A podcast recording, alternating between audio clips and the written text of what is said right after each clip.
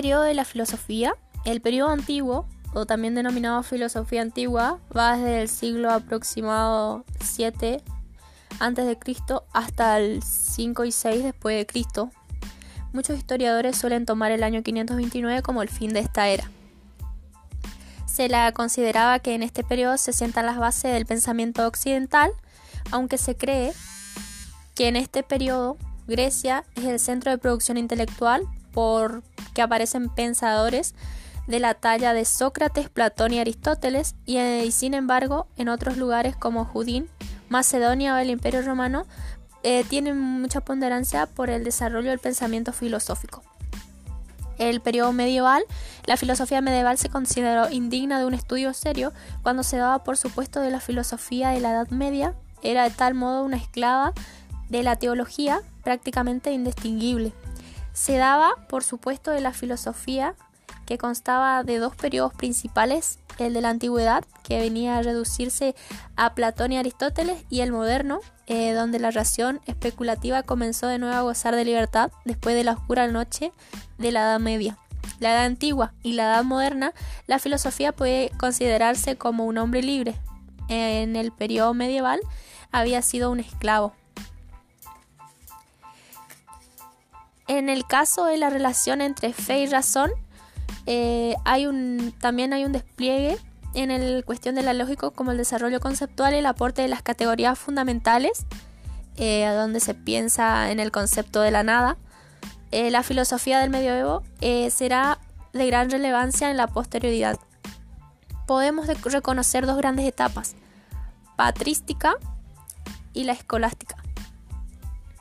la primera eh, se tematizaron y se desarrollaron las primeras posiciones en torno a las relaciones entre razón y fe, eh, a partir de tener unas defensas en las hostilidades que recibían los primeros cristianos y tratando de sentar el cuerpo doctrinal, evitando la herejía dentro del propio cristianismo. Eh, la escolástica lleva a su máximo esplendor la sistematización especulación filosófica cristiana y podría resumirse en la ya célebre frase de San Agustín. Este periodo se caracteriza por el surgimiento de las escuelas, de ahí el término escolástica, en que la filosofía y la teología tienen una sistematización eh, porque hay una labor común entre ellas y el cuerpo unitario de la doctrina que producen. El periodo moderno se, considera, se lo considera a Descartes como el padre de la filosofía moderna, aunque es su justo lugar da al periodo anterior al Renacimiento. El Renacimiento va del siglo XVI y tradicionalmente es conocido como una vuelta hacia la cultura griega y el florecimiento de las artes y las ciencias. En este periodo hay un desarrollo fuerte de la filosofía neoplatónica, pero no en menor medida que el escepticismo. En los periodos posteriores como el barroco, el siglo XVII, e iluminismo, ilustración y el siglo XVIII son eh, de los más ricos para la historia de la filosofía.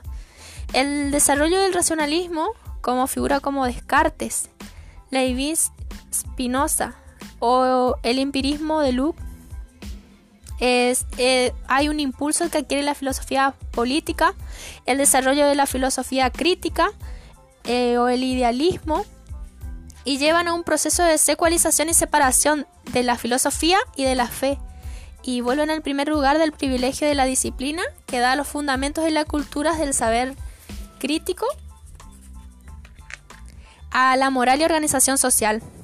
Eh, la época del desarrollo de de, su gran, de grandes sistemas y también es la época donde el desarrollo conceptual alcanza sus propios límites y llega a planteos que, que da a sus predecesores eh, y fue un lugar sin duda de, de demoledora crítica de causalidad, de sustancia y el yo. El periodo contemporáneo, la filosofía contemporánea también denominada, eh, comienza una fuerte crítica al racionalismo ideal, e idealismo, que va desde el siglo XVII y el siglo XVIII y principios del siglo XIX. Em, hay un fuerte viraje hacia el nihilismo, el materialismo o el vitalismo. Durante el siglo XIX eh, responden contra, o sea, reaccionan eh, contra la excesiva confianza de la razón de la modernidad. Figuras como Nietzsche eh, criticaron la cultura europea y pusieron en crisis los cimientos filosóficos sobre los que se asentaban. fue un periodo de desarrollo de las nuevas propuestas filosóficas como el materialismo histórico, la filosofía existencial, el asistismo. Además, eh, a finales del siglo XIX y principios del siglo XX eh, se desarrollaron las ciencias humanas y transformaron la lógica y el fuerte progreso científico y técnico impulsando a nuevas corrientes filosóficas. La filosofía analítica eh, que ocurrió en Estados Unidos y la filosofía continental que se dio en Europa Central y una de las clasificaciones que relevan nuevos horizontes filosóficos. Em, la filosofía para niños es un programa que fue eh, llevado adelante por Matthew Littman en 1969, eh, oponiéndose al método de aprendizaje tradicional que se basaba en la memorización y en la repetición. Eh, lo que pretendía era la construcción de un aprendizaje significativo y fomentaba una metodología partiendo de lo que los alumnos eh, conocen y piensen al respecto de cualquier realidad. Eh, una de las metas de la educación es liberar a esos estudiantes de hábitos mentales que no son críticos, que no cuestionan nada, para que puedan desarrollar y mejorar las habilidades de pensar por sí mismos, descubrir su propia orientación ante el mundo y cuando ellos estén listos puedan desarrollar sus propias creencias acerca de ese mundo. Podemos decir que todos los niños deberían ser alentados a desarrollar articular su propio modo de ver las cosas. Eh, en definitiva, eh, pretenden encontrar un método y estrategia que acerque los contenidos propios de la filosofía a las inquietudes intelectuales eh, de los alumnos.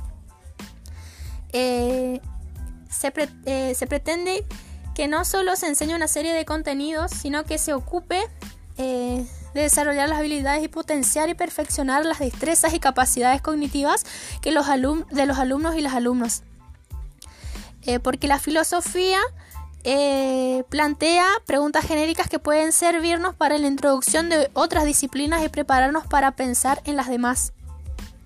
Este programa Filosofía para Niños es un programa sistemático y progresivo diseñado para adolescentes de 3 a de niños y adolescentes de 3 a 18 años.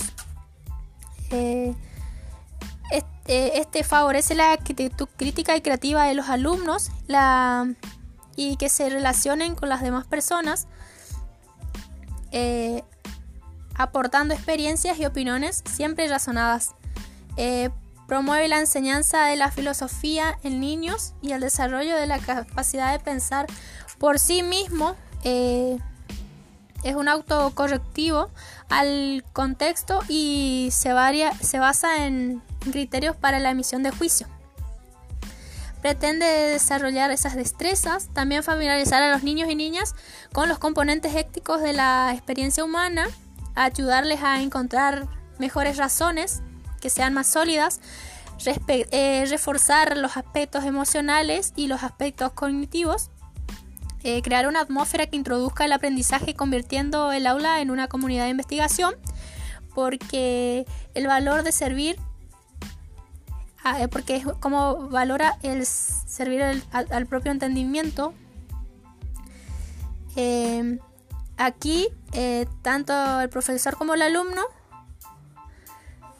el papel del profesor es guiar la discusión, abrir caminos de diálogo, favorecer que se establezca un ambiente que haga posible la transformación del aula en una comunidad de investigación, pero en ningún caso eh, de manera forzosa y que se trate de procurar una enseñanza activa.